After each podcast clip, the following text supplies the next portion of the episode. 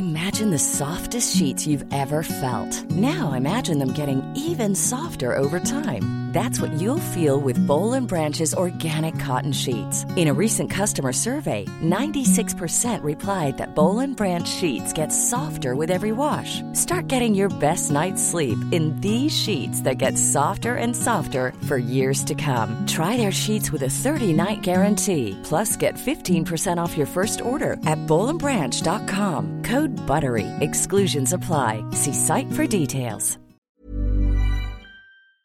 Bonjour, c'est Zoé de Louis. Ça fait maintenant deux ans que j'ai la chance de travailler pour Louis Média et que vous entendez ma voix sur vos podcasts préférés. Travailler pour quelque chose qui a du sens pour moi, c'est essentiel à mon épanouissement au quotidien. Et vous, comment se passe votre relation au travail? C'est plutôt épanouissant et enthousiasmant ou plutôt boule au ventre et des motivations? Si vous êtes dans le deuxième cas et que vous comptez chaque semaine le nombre de jours qui vous séparent du week-end ou des prochaines vacances, je vous recommande plus que jamais le parcours Chance, partenaire d'émotion.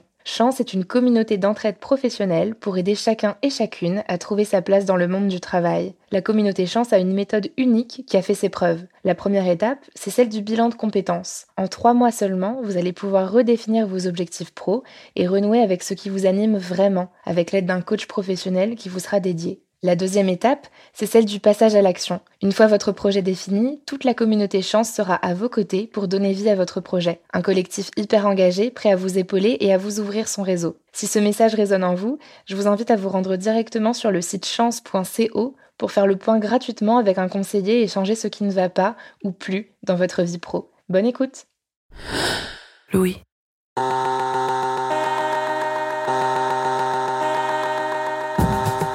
Il y a une expression qui mérite beaucoup et que je vois partout, c'est le fameux plafond de verre. Vous savez, c'est cette image métaphorique qui représente les freins auxquels se heurtent les femmes dans leur ascension sociale et professionnelle. Cette image d'une vitre qui nous bloque dans nos ambitions me fait grincer des dents, pour deux raisons. La première, c'est que le symbole du verre transparent, qui laisse entrevoir nos possibilités alors qu'elles restent inaccessibles, ça me procure un énorme sentiment de frustration. La deuxième raison, c'est que j'ai l'impression qu'on a notre part de responsabilité aussi dans ce problème. C'est loin d'être la seule explication, mais ça m'énerve de l'admettre. Par exemple, cette inégalité se cristallise souvent lors des négociations salariales, un moment où on est censé avoir le pouvoir d'agir sur la manière dont nous sommes rémunérés. Et pourtant, c'est très difficile, d'autant plus quand on est une femme. Dans cet épisode, Louise Emerlet se demande pourquoi les femmes osent moins demander leur dû et comment elles sont perçues quand elles le font. Cet épisode a été diffusé une première fois le 5 novembre 2020. Je m'appelle Camille Maestracci. Bienvenue dans Travail en cours.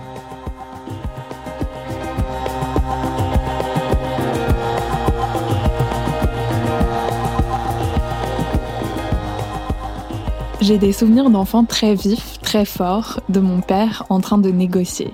Parce qu'il négocie tout, tout le temps. Avec les compagnies téléphoniques, les fournisseurs d'énergie, les hôtels. Parce que qui ne demande rien n'a rien. Je me souviens être très gênée petite par ses éclats de voix au téléphone, quand il ne lâchait rien, et assez fascinée par ses petites victoires.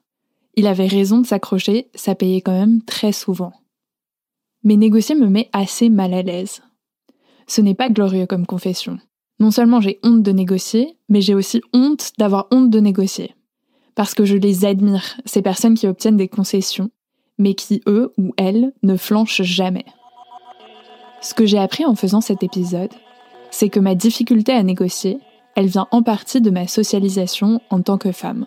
Ce qui est problématique, mais pas insurmontable. Alors il y a quelques mois, j'ai assisté à un atelier organisé par Gloria, un cabinet dédié à l'égalité homme-femme en entreprise. L'objet de l'atelier, savoir négocier son salaire.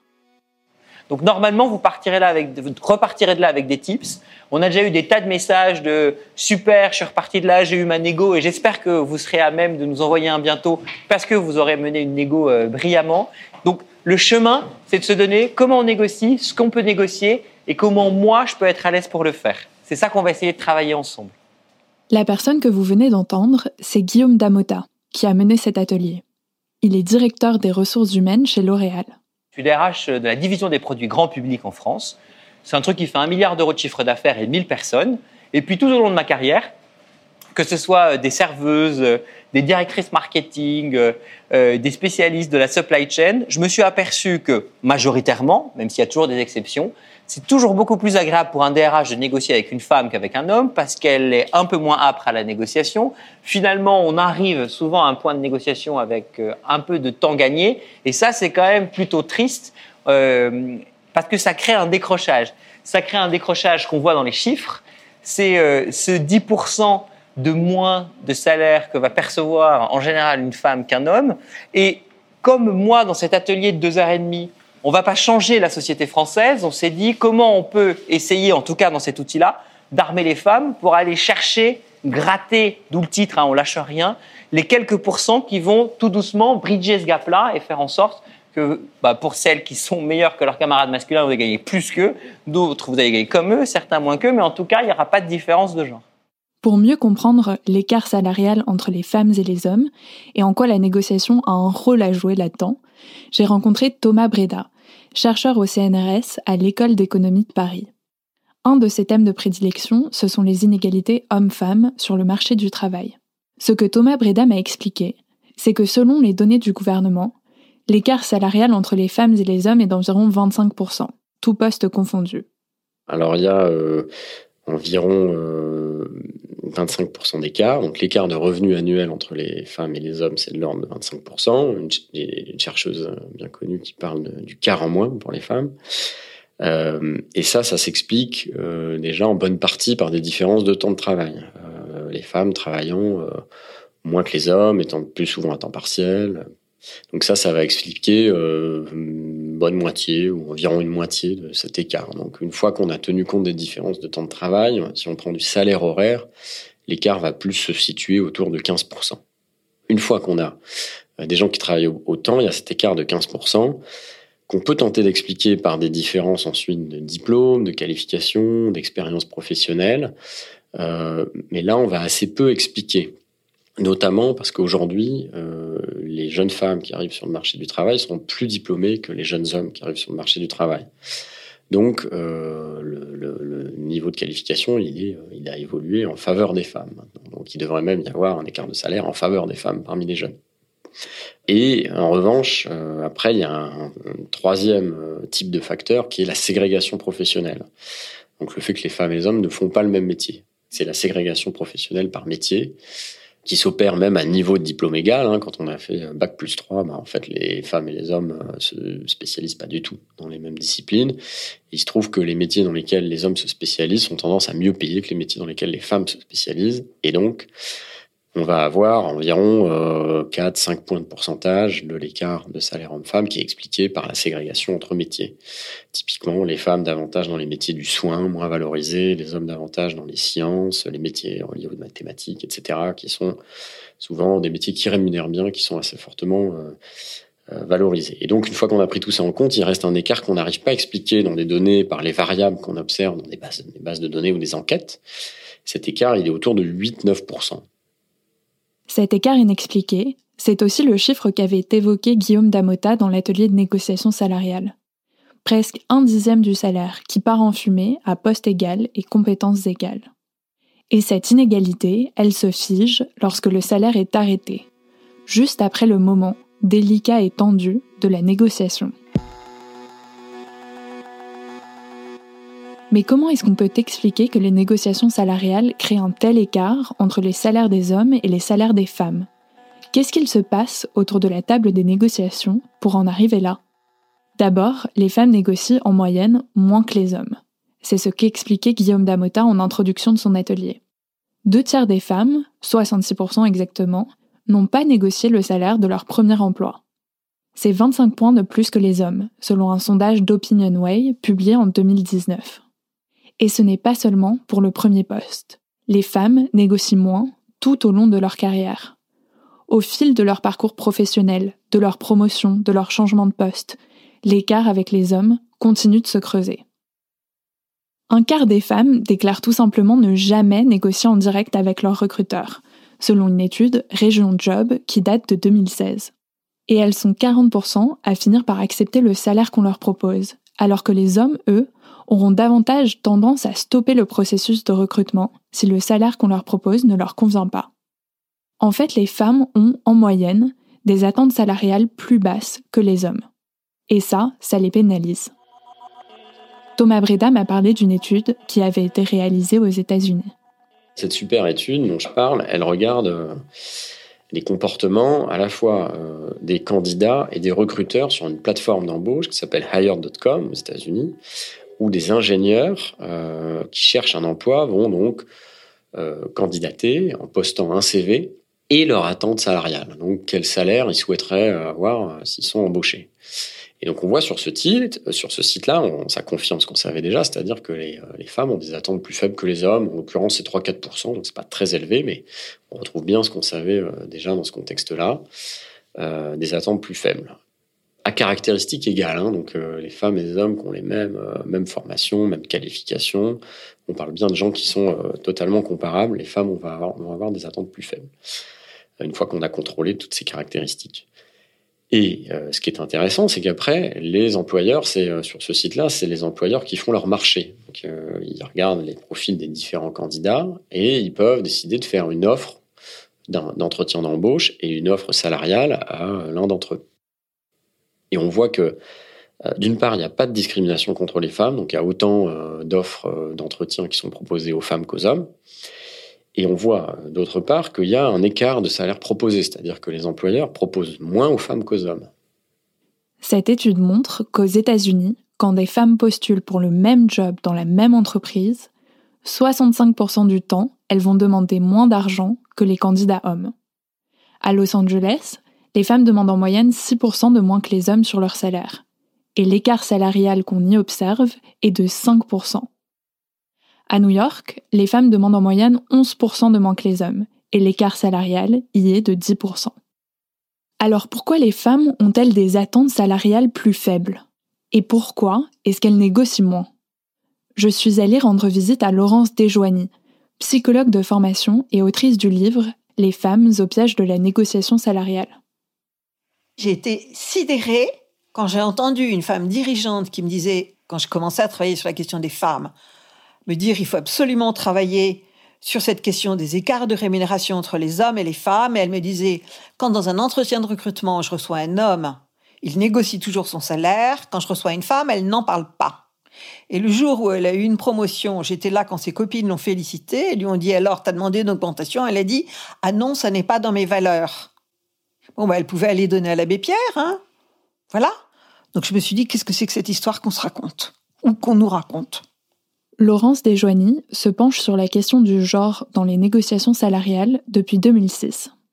Pour elle, ce sont les différenciations de genre que nous intégrons dès notre plus jeune âge qui sont à blâmer. Les garçons, dans ce qu'ils ont appris dans leur, leur groupe de garçons dans l'enfance, ils ont appris des relations de pouvoir. Et elles se situaient par rapport à un chef, et c'est le pouvoir qui est désirable. Et le pouvoir, c'est comme l'argent, voilà. Et les femmes, au contraire, elles ont compris, elles ont appris à être beaucoup plus modestes, à être plus en retrait. Elles ont appris à avoir une attitude modeste et à pas se mettre en avant et à ne pas être agressives. Donc, elles ont l'impression que demander de l'argent et dire je le vaux bien, hein, euh, c'est se mettre en avant et c'est se vanter. elle dit je ne veux pas me vanter. On pourrait penser que le seul problème, c'est qu'on n'apprend pas aux jeunes filles à mettre en avant leurs qualités. Mais il y a un autre enjeu, c'est qu'elles ne voient pas leurs qualités. Noémie Lemaine, qui est psychologue et coach en carrière féminine, me l'explique dans d'autres termes. Ce qu'elle pointe, c'est que les hommes ont en moyenne une meilleure estime d'eux-mêmes que les femmes. Et ça, c'est lié à la différence entre locus de contrôle interne et externe. Avoir un locus interne, c'est considérer que euh, si j'ai un locus interne, je considère que je contrôle pas mal de choses de ma vie. Donc ça veut dire que j'ai une certaine puissance. Ça veut dire que je peux me sortir de l'embarras, je peux agir pour moi. J'ai un pouvoir sur sur les choses, j'ai un certain contrôle sur les choses. Si j'ai un locus externe, ça va être un peu l'inverse, c'est-à-dire je vais être dans une question de déterminisme, les choses sont fixées d'avance, il y a rien à faire, euh, c'est le destin, euh, c'est les autres qui ont le pouvoir euh, sur ma vie et sur moi, donc mon pouvoir à moi et ma puissance à moi, elle est limitée. Dès les années 1990, des chercheurs américains publient dans la revue Psychology and Health une étude qui synthétise les données de toutes les études qui s'étaient penchées sur les différences dans le locus de contrôle des hommes et des femmes. Et ils trouvent qu'en moyenne, les femmes ont tendance à avoir un locus de contrôle davantage externe que les hommes. Et le coupable est tout désigné, nos sociétés patriarcales. Généralement, dans les groupes, si on en revient à la psychologie sociale et euh, au fait qu'il existe des groupes qui vont être plus euh, dominés socialement euh, et d'autres qui vont être euh, plus dominants, le fait de faire partir d'un groupe qui est considéré comme dominé, et si je valide le fait que ce groupe est dominé pour euh, des bonnes raisons, de certaine manière, je suis sous l'emprise du groupe des dominants, donc je vais dépendre d'eux. C'est-à-dire que euh, j'ai moins de contrôle sur moi puisque eux ont un contrôle sur moi. De certaine manière, c'est ça. C'est associé à une estime de moi un peu faiblarde en quelque sorte. Hein. D'autres études ont démontré que les femmes ont des estimes de soi inférieures à celles des hommes, même quand elles ont des niveaux euh, euh, équivalents de diplôme, voire même avec des niveaux de, diplôme euh, un peu supérieurs. Dans l'atelier de négociation Gloria, je n'ai pas pu m'empêcher de remarquer que certaines femmes étaient plus ou moins à l'aise pour se mettre en avant. Guillaume Damota avait organisé une série d'exercices et dans l'un d'eux, il a demandé aux participantes de lister leurs compétences au sein de leur entreprise. Donc je vous propose de vous regrouper en binôme, de faire en une, deux minutes cet exercice de c'est quoi ma compétence différenciante, c'est quoi cette valeur ajoutée très différenciante que j'ai dans mon organisation, qui le sait, est-ce que tout le monde en a conscience ou pas, et puis de partager d'ici une ou deux minutes avec votre euh, binôme, camarade, ami, à côté de laquelle vous êtes assise. On commence comme ça? C'est parti. Je me suis baladée dans la salle et je me suis assise à côté de plusieurs groupes de femmes qui faisaient cet exercice, de se mettre en valeur face à un manager fictif. Il y a un échange qui m'a beaucoup marqué. Vas-y Florine, n'aie pas peur. Nous on sait tous que tu es absolument formidable. Ouais, mais en fait je trouve ça hyper dur. Je trouve que le un des. C'est ça que c'est intéressant. Justement, c'est euh, horrible parce qu'il y a enfin franchement, il y a plein de, trucs où je me dis, bah, peut-être ça, mais en fait non, il y a meilleur que moi, tu vois Bah attends, tu, tu, tu manages une équipe Non, non, oui, alors par exemple, je pense un truc que je fais bien, c'est défendre, euh, défendre mon, équipe. Ouais, Voilà, faire valoir, tu vois, le travail de la team, ce genre de trucs. Ça m'a frappé, la difficulté de cette femme à mettre en avant ses compétences, à se valoriser elle. Et dans le seul point qu'elle met en avant, de bien défendre son équipe, il y a quelque chose d'extrêmement parlant aussi. En faisant mes recherches, je suis tombée sur une étude qui est parue en 2010 dans Journal of Personality and Social Psychology. Dans des expérimentations en laboratoire, des chercheurs américains se sont rendus compte que les femmes ont des meilleurs résultats en négociation quand elles négocient pour les autres plutôt que quand elles négocient pour elles-mêmes. Ça m'a soufflé de lire ça. Parce que je me souviens très bien, il y a quelque temps, je me préparais à une négociation de salaire avec l'une de mes collègues. Et je me souviens très précisément de ce moment où je me suis dit que négocier pour moi, finalement, c'était un peu négocier pour elle aussi. Comme on avait le même poste, négocier pour valoriser mon travail, c'était aussi valoriser le sien. Et je ne vous explique pas le soulagement qui m'a envahi.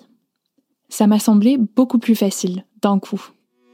Mais pourquoi est-ce que c'est tellement plus confortable mentalement, émotionnellement, de négocier pour les autres plutôt que pour moi?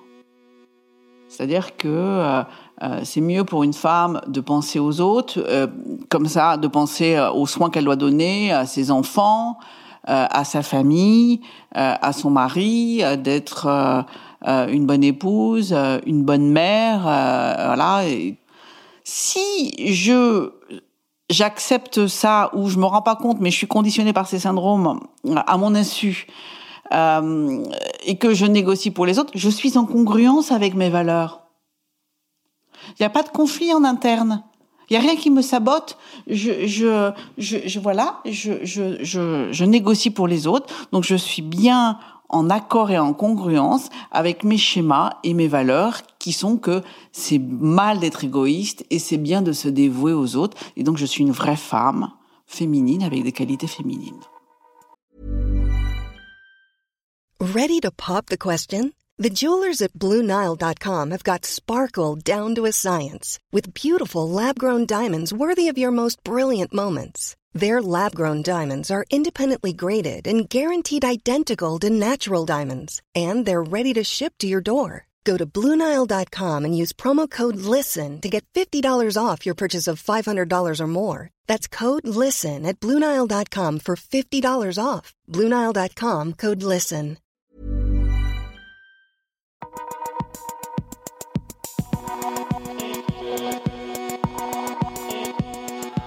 En économie expérimentale, des chercheurs ont identifié encore d'autres conséquences des stéréotypes de genre sur les comportements des femmes.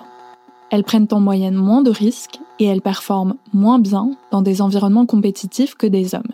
C'est ce que m'a expliqué Thomas Breda.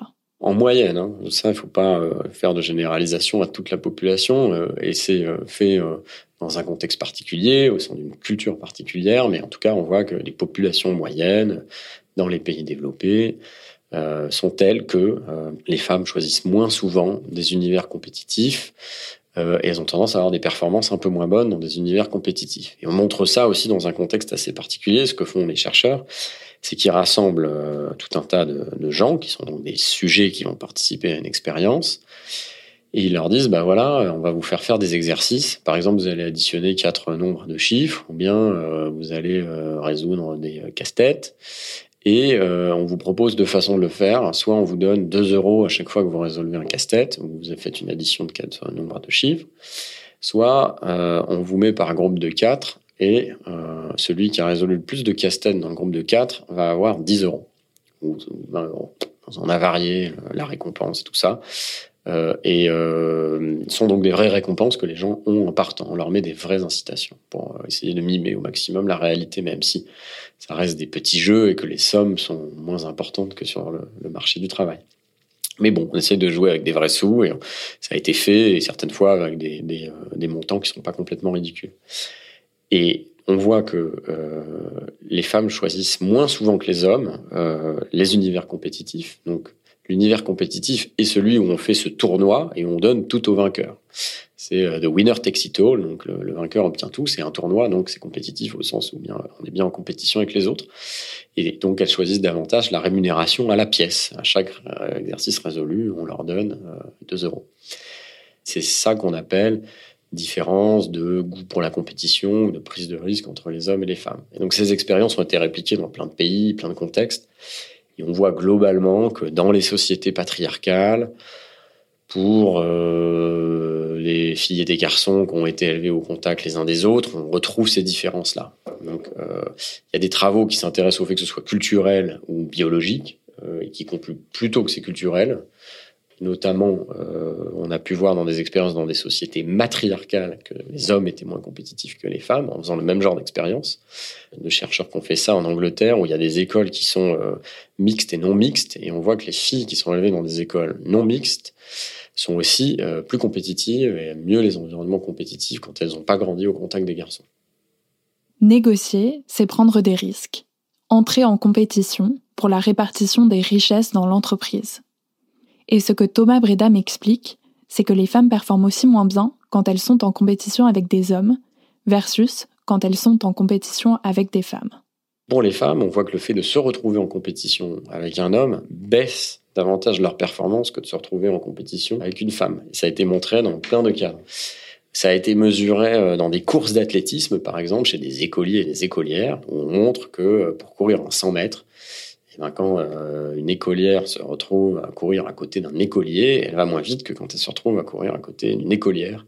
Des normes sociales et culturelles vont façonner euh, les comportements, euh, notamment les comportements en groupe et potentiellement donc dans des univers professionnels, et qui peuvent amener à des inégalités de genre et une forme de domination des femmes par les hommes.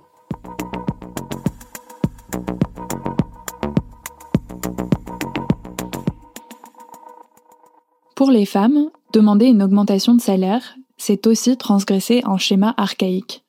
La femme donne la vie, l'homme la gagne. Un schéma dans lequel le salaire des femmes dans un foyer est seulement un salaire d'appoint. Le coût de, des rémunérations des femmes a une histoire. Les femmes ont toujours, toujours travaillé, euh, toujours, euh, mais euh pendant très longtemps euh, gratuitement et que notamment au travers du travail domestique ou, ou, ou d'aider leurs époux quand ils étaient commerçants, etc., ou à la ferme quand ils étaient fermiers et que euh, le travail des femmes à l'extérieur pour avoir une rémunération était perçu comme un salaire d'appoint et quelque chose qui pouvait être vécu comme humiliant pour le mari qui, avait besoin que sa femme participe aux frais du ménage. Dans ses travaux, l'économiste Rachel Silvera se concentre elle aussi sur l'histoire des rémunérations pour expliquer la persistance des inégalités salariales. Elle rappelle que jusqu'au XIXe siècle, les femmes pouvaient gagner jusqu'à 70% de moins que des hommes pour exactement le même travail. Les conventions collectives prévoyaient souvent deux grilles de salaire, pour les femmes et pour les hommes, pour des postes identiques. La logique? La rémunération était fondée sur les besoins des individus, et il était communément admis que les hommes devaient pourvoir aux besoins de toute leur famille, alors que les femmes, elles, étaient en principe entretenues par leur mari. Leur salaire était donc un simple salaire d'appoint. Donc euh, on part, euh, on part de cette structure-là, c'est-à-dire qu'on part d'une histoire qui a vu la représentation du salaire féminin. Elle est passée par ces étapes-là de euh, leur travail, c'est de participer à la maison et c'est un don et c'est le fruit de la négation et c'est gratuit. Au fait que ben euh, elles vont y aller euh, travailler euh, parce que les hommes ne sont pas suffisants. Et c'est parce que les hommes n'ont pas été suffisants à un moment donné même que ça a libéré les femmes, parce que c'est parce qu'ils n'étaient pas en nombre suffisant pour faire le boulot. C'est l'histoire de la Première Guerre mondiale où euh, il y a eu euh, bah, quand les hommes sont partis et quand beaucoup ne sont pas revenus parce qu'ils ont été tués à la guerre, où il y avait euh, pénurie de manœuvres et comme elles avaient fait le boulot pendant la guerre, finalement il y a beaucoup beaucoup d'entre elles ont pu y rester. Et c'est ça qui a fait que les femmes ont accédé au fait de pouvoir finalement vivre de leur travail et d'avoir une rémunération.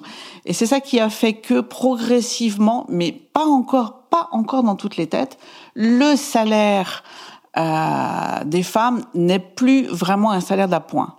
Et quand je dis pas encore dans toutes les têtes, moi je sais que j'ai entendu des contemporains euh, dire, euh, je sais pas, je dirais aller il y a une petite dizaine d'années, peut-être dans ces eaux-là, dire encore en parlant d'une femme dans l'entreprise, c'est scandaleux que cette femme-là travaille vu la situation de son mari. C'est-à-dire que, vu le niveau de poste élevé de son mari, c'est scandaleux qu'elle soit là puisqu'elle prend une place, un salaire d'un autre. C'est-à-dire qu'elle c'est euh, quelqu'un qu'on met dans une dynamique d'imposture, en fait. Malgré les revendications des institutrices, des infirmières, des dames des postes, il existe toujours deux grilles de salaire après la Seconde Guerre mondiale.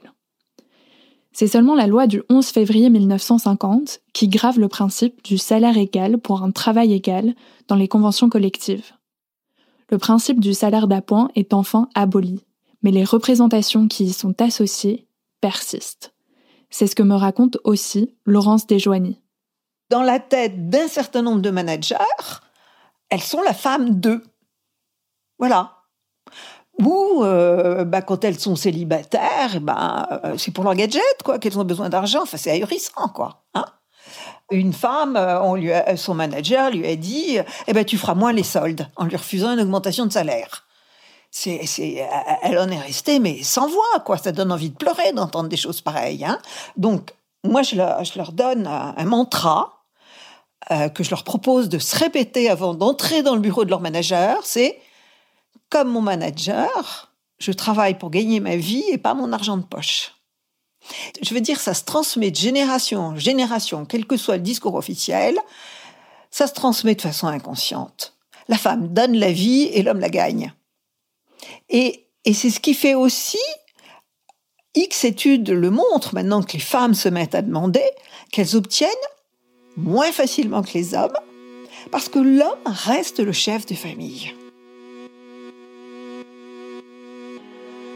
Les femmes ne négocient pas parce qu'elles sont des femmes, et quand elles le font, elles sont pénalisées parce qu'elles sont des femmes. En fait, des études l'ont prouvé, que les femmes sont perçues négativement quand elles négocient leur salaire, en tout cas plus négativement que leurs collègues masculins. Hannah Riley Bowles, la directrice du programme Femmes et politique publique à Harvard, l'a montré dans une série d'expériences. Elle a intitulé son papier de recherche Sometimes it does hurt to ask, ou en français, parfois, ça fait du tort de demander. Dans ces expériences, les managers hommes préfèrent travailler avec des femmes qui acceptent le salaire qu'on leur propose sans broncher, plutôt qu'avec des femmes qui négocient. Même si les femmes qui négocient leur semblent tout aussi compétentes. Donc si les femmes osent moins négocier, c'est peut-être parce qu'elles savent qu'elles n'ont pas forcément intérêt à le faire. On a envie d'imaginer que les recruteurs qui pénalisent des femmes quand elles négocient, qui leur disent qu'elles n'ont qu'à moins faire les soldes, ce sont des hommes d'une autre génération, bien installés dans leur machisme. Mais à la fin de l'atelier de négociation salariale Gloria, il devait être 23 heures, le lieu avait fermé, je suis restée discuter sur le trottoir avec des participantes, notamment avec une DRH. Et ce qu'elle m'a dit, c'est qu'elle aussi, elle perçoit les femmes et les hommes qui passent dans son bureau pour négocier leur salaire différemment euh, bah, En fait, je pense qu'il y a également un biais euh, d'appréciation, c'est-à-dire il n'y a pas seulement euh, en quelque sorte la peur effectivement de, s'exprimer, de négocier, etc. Mais il y a aussi effectivement c'est-à-dire la personne qui va recevoir une négociation va aussi avoir un biais d'appréciation. Et effectivement, c'est horrible parce que moi, pour le coup, je considère que je suis quelqu'un véritablement avec enfin, qui est engagé pour faire progresser euh, la jante féminine. Mais effectivement, euh, un homme qui va négocier son salaire, négocier ses, euh, conditions de travail, je vais considérer que c'est tout à fait normal. Et parfois, quand une nana a la même attitude qu'un mec, je vais me dire, oh là là, mais dis donc, elle est féroce celle-là et tout. Et c'est horrible parce que c'est tellement profondément ancré en nous euh, qu'on n'arrive pas à en sortir. Quand j'ai entendu ça, mes neurones n'ont fait qu'un tour. Et j'ai écarquillé les yeux, vraiment très, très grands je me suis dit comment exactement est-ce qu'on va s'en sortir? Si quand les femmes négocient, elles sont pénalisées par leurs interlocuteurs, même quand leur DRH est féministe et participe à des ateliers sur la question. Je me suis dit vraiment, on ne va jamais s'en sortir. Bon, et puis après, je me suis reprise et j'ai fait cet épisode. J'ai compris que ce n'était pas propre seulement à ma personnalité, le fait d'avoir du mal à négocier mon salaire j'ai compris que c'était socialement et historiquement profondément ancré. Et prendre conscience des stéréotypes qui pèsent sur les femmes en négociation, qu'on a internalisés souvent, c'est aussi commencer à les défaire. Et puis, il y a aussi des solutions concrètes pour améliorer l'équité des négociations salariales, la transparence et la clarté. Une étude de 2014 a montré que quand des candidats étaient informés qu'ils pouvaient négocier leur salaire, alors les femmes et les hommes négocient de manière similaire. Mais quand ce n'est pas précisé clairement, que les règles du jeu sont ambiguës, les femmes négocient moins. Et de manière générale, lorsque les femmes connaissent les rémunérations de leurs collègues, elles alignent leurs demandes en fonction. Vous vous souvenez de l'expérience sur les attentes salariales des femmes dont on a parlé au début? Dans un État américain, euh, cette plateforme de recrutement a décidé de euh, pré-remplir la case euh, qui consiste à donner ses attentes salariales pour les salariés, les, candidats. Donc, quand les candidats candidatent, jusqu'alors, ils devaient dire, moi, je voudrais 50 euh, 000 dollars par, euh, par an, 40 000 dollars, je sais pas. Et là, on a pré-rempli la case sur le site en mettant le salaire moyen ou le salaire médian dans l'État pour les gens qui ont le même niveau de diplôme. Et du coup, ça a donné une sorte de norme, quoi, de quelles attentes pouvaient être attendues, entre guillemets. Euh, et euh, on voit que quand ils se sont mis à faire ça dans cet état, ça a supprimé les différences d'attente entre les candidates et les candidats. Donc c'est aussi au passage intéressant en termes de politique publique parce que si on rend plus transparent les salaires, euh, ce à quoi les gens peuvent prétendre et tout, ça fait que on va moins avoir que les femmes vont avoir des, attentes plus faibles. Donc c'est assez intéressant à cet égard. Dès lors que on a mis en place ce système dans cet état, il n'y a plus de différence d'attente entre les femmes et les hommes candidats. Et il n'y a plus non plus, du côté des recruteurs, de différence de proposition de salaire d'embauche. Donc, on a supprimé les écarts de salaire à l'embauche euh, en euh, homogénéisant les attentes des candidats hommes et femmes. Et ils ont aussi vérifié que, euh, comme les femmes sont mis à avoir des attentes un peu plus fortes, quand on a mis cette, on a pré-rempli la case avec un salaire là, euh, on pourrait se dire euh, peut-être qu'elles n'ont pas eu des propositions d'embauche plus faibles, mais peut-être qu'elles ont eu moins de, contacts. On les a moins souvent euh, contactées pour les recruter. On n'a pas observé ça non plus. il n'y a pas eu de discrimination à l'embauche. Elles ont eu autant de, contacts, autant de propositions d'emploi et avec les mêmes salaires. Donc c'est quelque chose qui confirme que les attentes salariales différenciées, qui sont reliées à des propensions à négocier quand même aussi différentes des femmes et des hommes, c'est quelque chose qui euh, peut expliquer les différences de salaire, de trajectoire salariale. Ce n'est pas pour rien que les Glorieuses et d'autres appellent, pour résoudre les inégalités salariales, à la transparence des salaires en entreprise. Parce qu'aujourd'hui, seulement 37% des Français connaissent le salaire de leurs collègues, selon un sondage Glassdoor qui a été publié en 2015. Le think tank Terra Nova s'est penché sur la question, et ce qu'il propose, c'est la généralisation des grilles de salaire pour les grandes entreprises. Et pour les plus petites, la mise en place d'un outil public de comparaison salariale, un observatoire des salaires. On pourrait aller sur Internet et voir le niveau de rémunération moyen qui correspond aux caractéristiques de son poste. La PEC a déjà mis en ligne un outil dans ce sens, mais il porte seulement sur les postes de cadre. Terra Nova propose qu'il soit généralisé. L'égalité salariale a aussi un intérêt pour les entreprises. Si l'argument éthique n'était pas suffisant, il y a aussi un argument économique. Fonctionner dans un système inégalitaire peut être coûteux pour ces entreprises qui pensent faire des économies en ne rémunérant pas autant leurs salariés femmes. Parce que les femmes qui ne sont pas rémunérées à leur juste valeur, elles risquent de se démotiver et d'aller voir ailleurs. Ce coût de la démotivation pour les entreprises c'est d'abord une baisse de la productivité, mais aussi l'obligation de devoir recruter, former de nouvelles personnes. Finalement, on a tous et toutes intérêt à vivre dans une société plus égalitaire, à déconstruire tous nos biais lorsqu'on se fait face pour négocier, qu'on soit employeur ou employé. Vous venez d'écouter Travail en cours, si vous voulez nous raconter une histoire à propos de votre travail, vous pouvez nous écrire à hello@louismedia.com. Louise Emerlet est chargée de production et elle a réalisé cet épisode sur la négociation salariale. Cyril Marchand était au montage et à la réalisation. La musique est de Jean Thévenin et le mix a été fait par Olivier Baudin. Marion Gérard est responsable de production et Maureen Wilson responsable éditoriale. Mélissa Bounois est à la direction des productions et Charlotte Pudlowski à la direction éditoriale. Vous pouvez nous retrouver là où vous avez l'habitude d'écouter vos podcasts Deezer, iTunes, Spotify, SoundCloud. Vous pouvez aussi nous laisser des commentaires et des étoiles. Et si l'épisode vous a plu, n'hésitez pas à en parler autour de vous. Si vous aimez ce podcast, découvrez les autres podcasts de Louis. Émotion, Une autre histoire, Le Book Club, Entre, Injustice. À bientôt!